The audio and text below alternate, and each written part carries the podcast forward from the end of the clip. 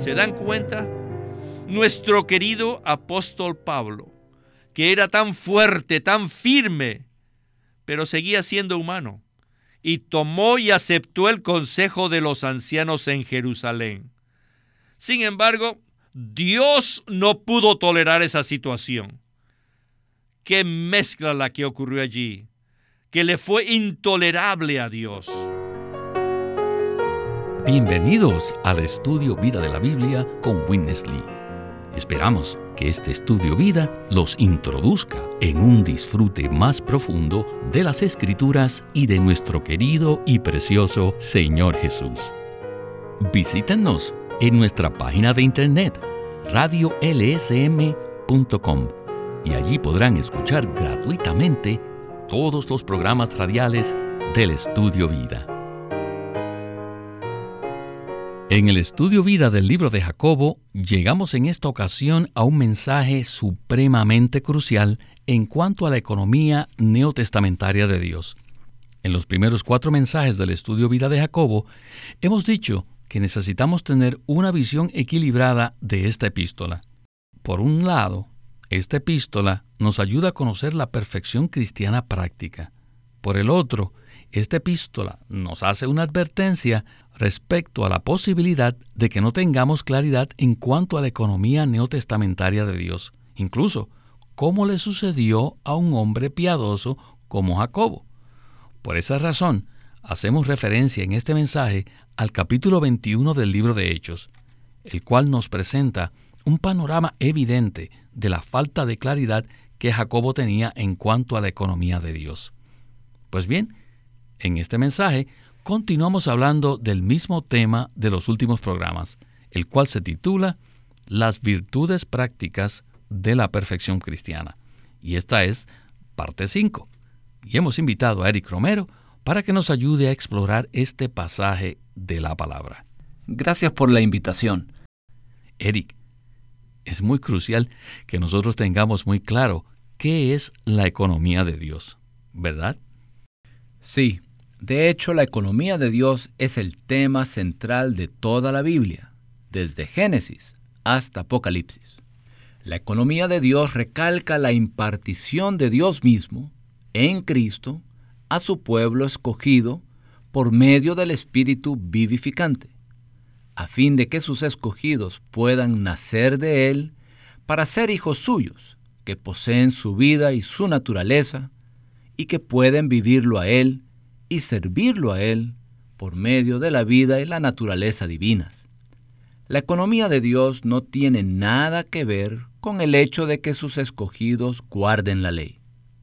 Por supuesto, si el pueblo de Dios vive en el Espíritu y a través del Espíritu, ellos guardarán la ley espontáneamente. Sin embargo, en la economía de Dios, la ley no es un asunto central. Y de hecho, fue algo que Dios añadió en el camino. Cuando Cristo vino, Él efectuó la redención y se levantó de entre los muertos para llegar a ser el Espíritu vivificante. Cristo cumplió todos los requisitos de la ley, y la ley fue puesta a un lado y dejó de ser la manera como Dios se relaciona con su pueblo. Actualmente, Dios se relaciona con su pueblo mediante su economía neotestamentaria, la cual no tiene nada que ver con la ley mosaica. Gracias, Eric. Como dijimos al inicio del programa, en este mensaje nos enfocaremos en el capítulo 21 de Hechos. Este es un pasaje impactante del Nuevo Testamento porque nos muestra la confusión que tenían Jacobo y los ancianos de la iglesia en Jerusalén respecto a la economía neotestamentaria de Dios. Escuchemos entonces a Winnesley en el primer segmento de este estudio Vida de Jacobo. Adelante.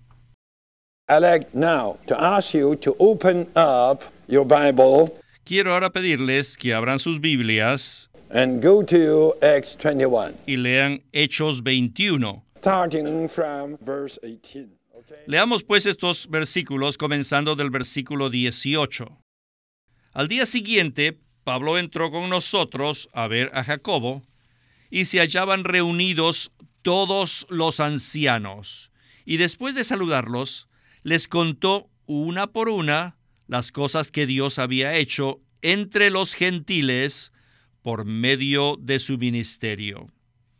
Cuando ellos lo oyeron, incluyendo a Jacobo, glorificaron a Dios y dijeron, escuchen esto cuidadosamente, y Jacobo toma la delantera para hablar. Ya ves, hermano, cuántos millares de judíos hay que han creído y todos son celosos por la ley. ¿Pueden creer esto? Jacobo había creído en el Señor Jesús, pero predicaba y enseñaba a Moisés, ¿verdad? Él había sido salvo por gracia, pero todavía insistía en guardar la ley. ¡Qué mezcla! Esto era una tremenda mezcla. Y ahora aquí en Hechos 21, Jacobo hace una recomendación a Pablo y hasta cierto grado le ruega a Pablo, quien fue el escritor de las epístolas de Romanos y Gálatas. Y estas dos epístolas, Pablo anula la ley por completo. Y además, Efesios. En Efesios 2.15 Pablo dice que Cristo, a través de su muerte, abolió, o sea, anuló en su carne la ley de los mandamientos expresados en ordenanzas no solo anuló los mandamientos, también anuló las ordenanzas. Estas ordenanzas dicen qué comer, cómo hacer la circuncisión y muchas cosas más. Todo esto ha sido abolido por Cristo en la cruz. Y ahora, a este escritor que había escrito todas estas epístolas, él vino a Jerusalén, la primera iglesia que había sido establecida, la iglesia más grande de la tierra en ese entonces, una iglesia que tenía millares de judíos que eran miembros de la iglesia. Entonces, Jacobo y los ancianos le dijeron a Pablo, ya ves, hermano, mira, mira, cuántos millares de judíos hay que han creído y todos son celosos por la ley. ¿Creen ustedes que una palabra como esa salió de una persona tan piadosa? ¿Cómo fue posible que una persona tan piadosa como Jacobo haya dicho semejante cosa al gran apóstol Pablo? De advertir y hasta rogar a este gran apóstol que regrese a la ley. Eric, sin duda, lo que dijeron Jacobo y los ancianos de la iglesia en Jerusalén al apóstol Pablo contradice la economía neotestamentaria de Dios y tenemos que decir que es sorprendente. Cada vez que leo este versículo, quedo muy desconcertado. ¿Qué nos puede usted comentar en cuanto a esto? Me impactó muchísimo lo que dijo Witness Lee, que Jacobo había creído en el Señor Jesús, pero que predicaba y enseñaba a Moisés. Esto contrasta por completo con Pablo, quien solo predicaba y anunciaba a Cristo. Existe un contraste muy grande entre Cristo, quien es una persona viviente, y la ley de Moisés. Efesios 2.15 dice claramente que la ley fue abolida por Cristo. Todas las ordenanzas ceremoniales de la ley, tales como la comida, la circuncisión y guardar el día sábado, quedaron completamente abolidas. No obstante, Jacobo seguía insistiendo y enseñando a los creyentes judíos a que guardaran las ordenanzas judías. Luego, cuando Pablo fue a Jerusalén, Jacobo trató de introducirlo en la misma clase de práctica. La realidad era que Dios ya había abolido todos esos rituales y ceremonias del Antiguo Testamento a través de la muerte de Cristo, para que los judíos y los gentiles pudieran unirse como un solo nuevo hombre en Cristo es precisamente Cristo y no la ley el centro de la economía neotestamentaria de Dios. Sin embargo, Jacobo hizo del Antiguo Testamento y del Nuevo Testamento una mixtura. Jacobo era hermano del Señor Jesús y había sido salvo mediante la gracia, todo lo cual es parte de la economía eterna de Dios. Sin embargo, Jacobo no pudo abandonar las prácticas judías del Antiguo Testamento y las introdujo en la vida de iglesia en Jerusalén, lo cual produjo una mixtura del Antiguo Testamento y la economía neotestamentaria de Dios. Por supuesto, Dios no es un Dios de mixturas y Él no puede tolerarlas. Dios ya había abandonado la ley mosaica como manera de relacionarse con su pueblo escogido. Dios usó la ley durante un determinado periodo de tiempo para un propósito específico. Pero cuando ese propósito se cumplió, Dios abandonó la ley e introdujo al Espíritu vivificante, el cual es Cristo mismo en resurrección, a fin de reemplazar la ley en los creyentes neotestamentarios. Gracias, Eric. Esto que usted acaba de mencionar lo podemos ver muy claro en los escritos de Pablo. Es evidente que Jacobo no había podido hacer la transición entre la antigua y la nueva economía de Dios. Por lo tanto, él introdujo una mixtura devastadora en la iglesia en Jerusalén. Bueno, necesitamos avanzar a la siguiente sección del mensaje para escuchar esta historia increíble que se relata en Hechos 21. Escuchemos a Winnesley. Continuemos leyendo a partir del versículo 21. Pero se les ha informado en cuanto a ti, que enseñas a todos los judíos que están entre los gentiles a apostatar de Moisés, diciéndoles que no circunciden a sus hijos, ni anden según las costumbres. Las costumbres aquí significan las ordenanzas. Pienso que Pablo debió contestar interiormente, es verdad, hermano Jacobo, yo hice eso. Y no solo les dije eso, sino que además les dije que Cristo abolió la ley. Entonces, ¿qué? Jacobo y los ancianos, incluyendo a Pedro, continuaron diciendo en los versículos 22 y 23, ¿qué hay pues? Ciertamente oirán que has venido Así que haz pues esto que te decimos. Nosotros, la iglesia en Jerusalén, nosotros los ancianos, tenemos aquí cuatro hombres que tienen obligación de cumplir voto. Ellos no solo tenían ordenanzas, sino que además cumplían votos. ¿A qué votos se refieren? Al voto del Nazareato. ¿Y cómo sabemos que este voto se refiere al Nazareato? Porque este voto requería que se rasuraran la cabeza. ¿Qué situación era esta? La religión judía. Cuatro hombres con voto. Y les dicen, tómalos, tómalos contigo, purifícate con ellos y paga sus gastos para que se rasuren la cabeza. Y todos comprenderán que no hay nada de lo que se les informó acerca de ti, sino que tú también andas ordenadamente guardando la ley. Por supuesto, la Biblia no describe la clase de rito que ellos llevaron a cabo, pero sabemos que era de la siguiente manera. Algunos judíos devotos decidían consagrarte a sí mismos por medio del voto del Nazareato. Pero para poder hacer este voto era necesario ofrecer sacrificios diarios durante siete días.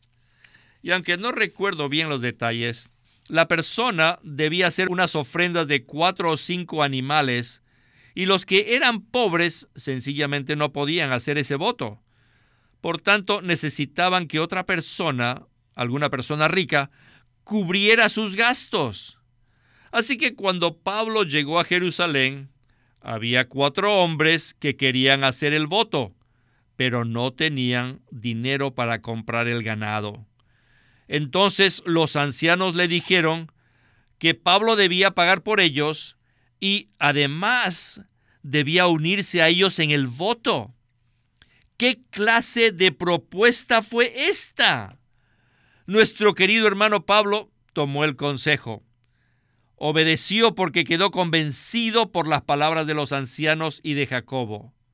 Bajo la atmósfera que había en Jerusalén, una atmósfera tan pesada y oscura que Pablo muy difícilmente hubiera podido escaparse de allí. Pues bien, Eric, ¿qué tal si hablamos un poco acerca de esa atmósfera tan pesada y oscura en Jerusalén de la cual era muy difícil escaparse. En el capítulo 2 de Gálatas también podemos ver esta misma clase de atmósfera de mixtura que aún hasta afectó a Pedro. Como sabemos, Pablo escribió el libro de Gálatas muchos años antes de esta situación en Jerusalén.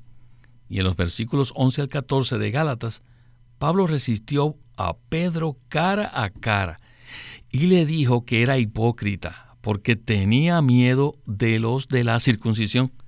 Sin embargo, unos años después, era Pablo quien estaba siendo arrastrado por esa misma atmósfera de mixtura. No hay duda, esto es increíble que dos de los escritores más destacados del Nuevo Testamento pudieran ser influenciados por esa atmósfera pesada y oscura. ¿No es así, Eric? Eso es correcto, Víctor. Los apóstoles Pablo y Pedro son los más destacados en el libro de Hechos, pero cayeron bajo la influencia de Jacobo, quien hizo una mixtura entre la economía neotestamentaria de Dios y la ley del Antiguo Testamento. El pasaje de Hechos 21 nos muestra que la iglesia en Jerusalén tenía la atmósfera más fuerte en cuanto a esa mixtura. Incluso Pablo fue influenciado por esa atmósfera cuando llegó allí. No nos cabe duda que Pablo deseaba ayudar a los creyentes en Jerusalén, quienes habían sido mal dirigidos con respecto a la economía neotestamentaria de Dios. No obstante, la atmósfera era tan fuerte que incluso el propio Pablo sucumbió. En Jerusalén había millares de creyentes judíos que también eran celosos por la ley.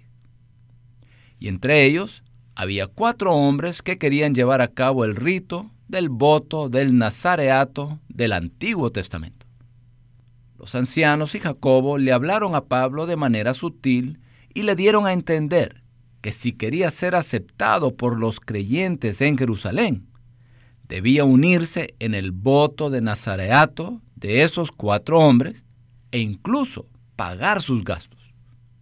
Según ellos, esto demostraría que Pablo andaba ordenadamente guardando la ley. No me cabe duda que Pablo fue seducido por estas palabras sutiles y finalmente no pudo resistir. Por sus escritos nos damos cuenta de que él sabía que si las cosas judías invadían la iglesia, eso destruiría la economía neotestamentaria de Dios. No obstante, Pablo sucumbió en esa atmósfera tan pesada y oscura. Como sabemos, el enfoque de la economía de Dios consiste en que Dios mismo pasó por un proceso y alcanzó su consumación para llegar a ser el espíritu vivificante que entra en nuestro ser, a fin de impartirse en las tres partes de nuestro ser, para hacernos los hijos de Dios y los miembros del cuerpo de Cristo, con miras a su expresión corporativa. Y esta economía de Dios no tiene nada que ver con la ley de Moisés. Aunque Pablo enseñó que no debemos permitir que la ley entre en la vida de iglesia, él mismo fue arrastrado por esa mixtura. Sin duda, Eric, esto es algo desconcertante. Y por supuesto, el Señor Jesús no iba a permitir que Pablo hiciera eso. Y por esa razón intervino de manera fuerte para evitar que Pablo cometiera un error tremendo. Bueno, regresemos entonces por última vez con Winnesley para escuchar la conclusión de este estudio vida de Jacobo. Siento simpatía por Pablo y no puedo condenarlo porque pudo haber tenido alguna razón para haber actuado como lo hizo. Si le hubieran preguntado a Pablo, digamos los filipenses o los colosenses, Pablo, ¿qué estás haciendo? Él les hubiera dicho, no solo escribí Gálatas, Romanos y Efesios, sino también Primera de Corintios y en Primera de Corintios sí dije que me había hecho débil a los débiles para ganar a los débiles.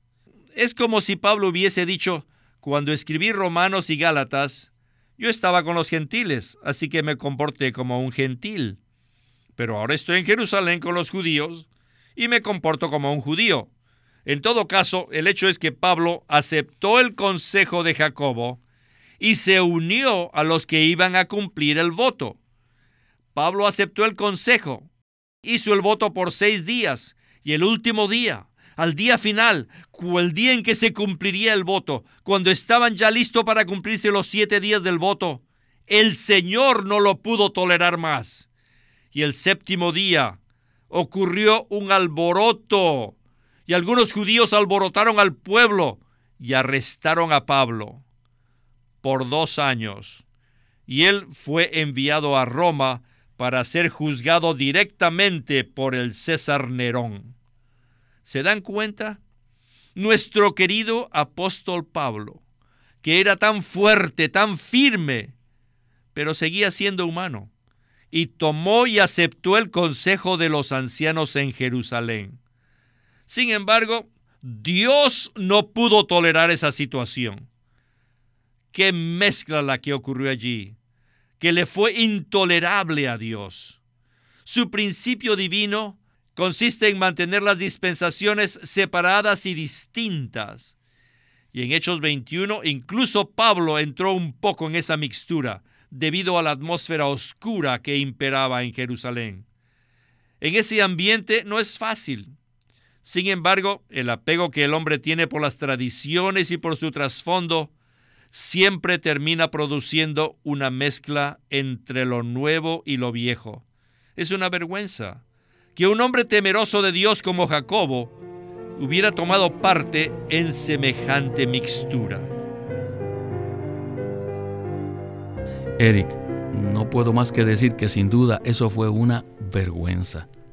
Para que podamos entender el libro de Jacobo, es muy importante que veamos esta mixtura vergonzosa de la cual él era partícipe. Y el relato de Hechos 21 es bastante explícito en ese sentido. Entonces, ¿qué nos puede usted comentar en cuanto a esto? En Gálatas 2 podemos ver que cuando Pedro fue a Antioquía, la cual era una ciudad gentil, él comía con los gentiles. Pero cuando algunos vinieron de parte de Jacobo, es decir, cuando algunos vinieron de la atmósfera pesada de Jerusalén, entonces Pedro se retraía y se apartaba, porque tenía miedo de los de la circuncisión. Pablo resistió a Pedro cara a cara por su hipocresía, ya que él se había dejado influenciar por aquellos creyentes judíos que guardaban la ley de Moisés. En el capítulo 4, versículo 11, Jacobo dice, Hermanos, no habléis mal los unos de los otros. El que habla mal del hermano o juzga a su hermano, habla mal de la ley y juzga a la ley. Pero si tú juzgas a la ley, no eres hacedor de la ley, sino juez. Esto alude claramente a la ley mosaica, indicando que Jacobo enseñaba a los creyentes que debían guardar la ley del Antiguo Testamento. En Hechos capítulo 15, versículo 20, cuando salió un decreto para las iglesias gentiles, se acordó escribirle a los gentiles que se abstuvieran de las contaminaciones de los ídolos, de fornicación, de ahogado y de sangre. Pero luego Jacobo menciona a Moisés, lo cual indica que la conclusión dada por él todavía estaba bajo la influencia de la ley mosaica, debido a sus profundas raíces judías. Así es, Eric. Y además, Winnesley mencionó un principio divino en cuanto a las dispensaciones. ¿Se recuerda?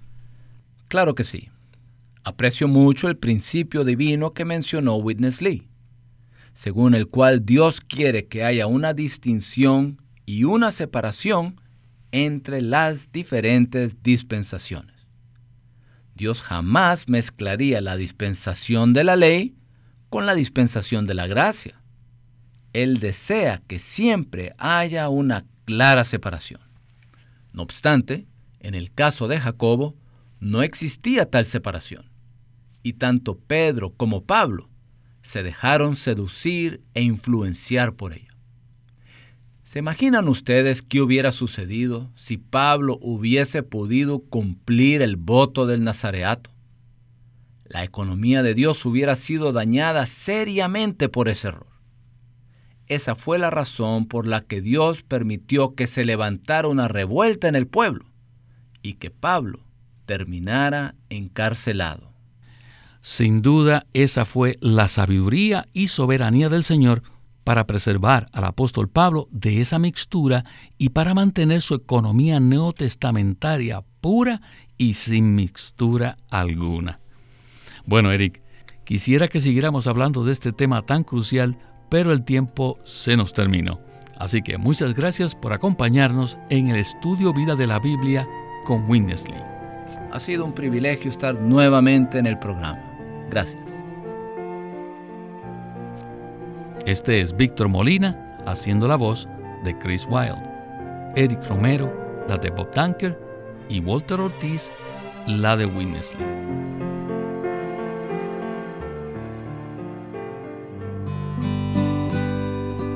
Los de Corazón Puro es un libro escrito por Witness Lee en donde nos presenta que la salvación que Dios efectúa es verdaderamente maravillosa. Mateo 5 habla de bienaventurados los de corazón puro porque ellos verán a Dios. Si hemos de disfrutar plenamente la maravillosa salvación de Dios, debemos ser quebrantados por Dios y pasar por muchas experiencias espirituales tales como purificar nuestro corazón, confesar nuestros pecados, ser iluminados por Dios, consagrarnos a Él y vivir conforme a nuestra conciencia y aprender a servir a Dios conforme a su poder y no según el nuestro. En este libro, Witness Lee presenta de forma práctica muchos principios básicos que abren el camino para que los creyentes avancen en su experiencia cristiana. Los de corazón puro por Witness Lee. Queremos animarlos a que visiten nuestra página de internet libroslsm.com. Allí encontrarán los libros impresos del Ministerio de Watchman Nee y Witness Lee, la Santa Biblia versión recobro con sus notas explicativas y también encontrarán folletos, himnos, varias publicaciones periódicas y libros en formato electrónico. Por favor, visite nuestra página de internet libroslsm.com. Una vez más, libroslsm.com. O llámenos a nuestro teléfono gratuito 1-800-810-1149. 1-800-810-1149. Además, si desean, pueden comunicarse con nosotros enviándonos un correo electrónico a estudiovida.lsm.org.